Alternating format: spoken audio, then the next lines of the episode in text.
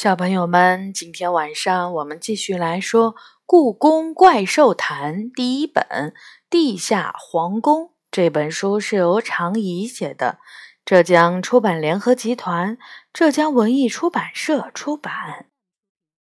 今天我们来说第十二章《一闪而过的世界》。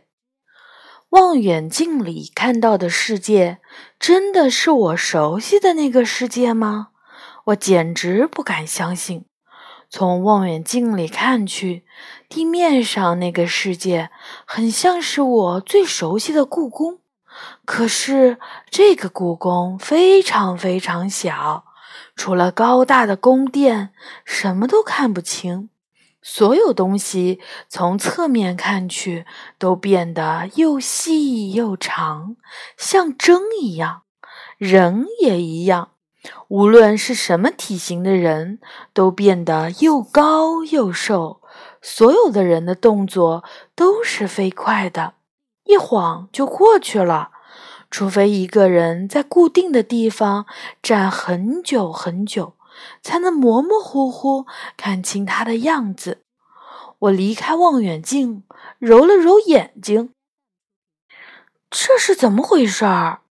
我的眉毛弯成了一道弓，眼神充满了疑惑。你不知道吗？小琴娘用一双大眼睛看着我。地面上的时间比我们这里的要快得多。你在地面上生活一年，在我们这里也不过就过了三四天而已。所以，哪怕上面的人躺在那里睡一晚上，我们也只能看到他不到一分钟而已。我情不自禁地惊呼起来：“居然有那么不可思议的事情！”小琴娘点点头说：“不然，托亚巫师怎么能活六百八十岁？那是因为，虽然地面上已经过了六百八十年。”但实际上，在这里不过才十多年而已。那从你们这里看，地面上的人类岂不是一转眼就老了？可不是，感觉你们的生命就像野草一样短暂呢。越接近地面的地方，时间就过得越快。比如这里是三楼，就要比我们在一楼时过得快得多。他回答。我把一只眼睛重新对准望远镜，用它搜索故宫里的每一个角落，试图找到杨永乐或是元宝的身影。刚才看时，地面上的太阳还高高挂在天空正中，而不过几句话的时间，现在地面上已经是黄昏时刻了。故宫里晃动人影一下子少了许多。妈妈办公室的院子里，偶尔会闪过一个模糊的人影，那个人影常常停留几秒钟，接着又消失几分钟，然后再出现几秒钟，如此循环。肯定有谁每天都去妈妈办公室的院子待上半天。说实话，我不能确认那个人就是杨永乐，不过直觉告诉我应该是。我的眼睛再次离开望远镜，感叹道：“这就是托亚巫师所说的时间仙人的魔法。不光是时间，在这两个地方，人们对光的感觉也不一样。”小琴娘说：“你已经发现了吧？这里没有太阳，但任何地方却都能看到白光。”我连着点头：“是啊。”我刚才还在纳闷儿，这光来自哪里？这是地下皇宫最美妙的地方。他说着，眼睛朝着窗外很远的地方望去。你肯定很难相信，这无处不在的光就是灯光。在这里，只要你点燃一盏小小的灯，皇宫里所有的人。甚至皇宫外那些村子里的人都能看到，在地面上光只能达到很小范围的地方，但在这里光能达到很远很远的地方。并且如水里的涟漪一样，一圈圈扩大，好像要把所有人笼罩在里面。所以，这里只要有几户人家点了灯，整个皇宫就会被笼罩在白光里。他把手伸到窗外透进的光里，窗棂的影子随着他的动作缓缓地流动着。我们刚刚被埋到地下时，还没有感知黑暗的能力，也没有发现可以当做灯油的燃料。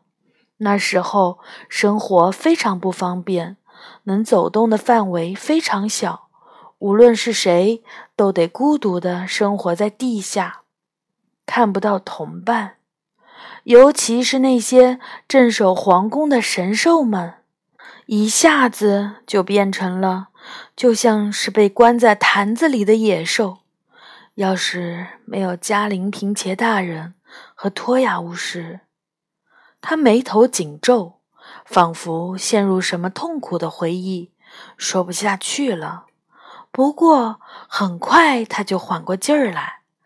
还好，后来我们开始适应黑暗的环境，能感知到极其微弱的光，并且发现了可以在地下燃烧的碳，才有了现在的白光。他接着说：“原来是这样。”我入神的自言自语道：“不知道从地面上看这里会是什么样子，还能是什么样子？肯定古怪的要命。”他笑着说：“房子一定都扭曲的不成样子，像恐怖小说里写的那样。看到的人一定都像雕像那样一动不动，因为动作太缓慢了。”要过很长时间才能看出动作的变化，光看我们吃顿饭就要连着看上几个月。就算我们跑得飞快，从地面上看也觉得我们不过是慢动作走路而已。我恍然大悟，也就是说，如果我在这里待上一天，那么地面上就已经消失了几个月了。是的。扫琴娘一边说，一边把眼睛靠近望远镜。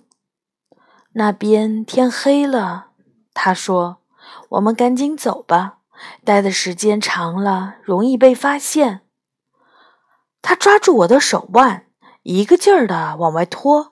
就在这时，楼下突然响起了一片呼啦呼啦的声音。糟糕！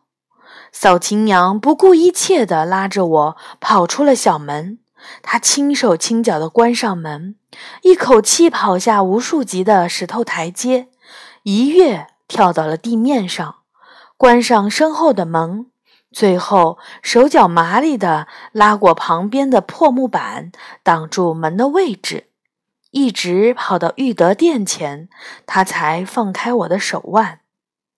那么我就送你到这里了，小琴娘像大人那样彬彬有礼地说道。最后，她压低了声音：“今天的事情千万不要说出去啊！刚才楼下的声音，那个是嘉陵平切大人回来的声音。”他贴近我的耳朵说。每次我都是等嘉玲平切大人出门的时候才敢去三楼。嘉玲平切大人的耳朵特别灵，被他知道了可不得了了。刚才因为和你聊天，一下子忘了时间，差点儿就碰到了嘉玲平切大人，可真险啊！我点点头，原来是这样。那我怎样才能见到你呢？你不是有手机吗？他指指我的兜。对呀，我赶紧掏出托雅巫师给我的手机。小琴娘拿过手机，在上面输入了一个太阳的符号。这就是我的电话号码，你拨这个号码就能找到我。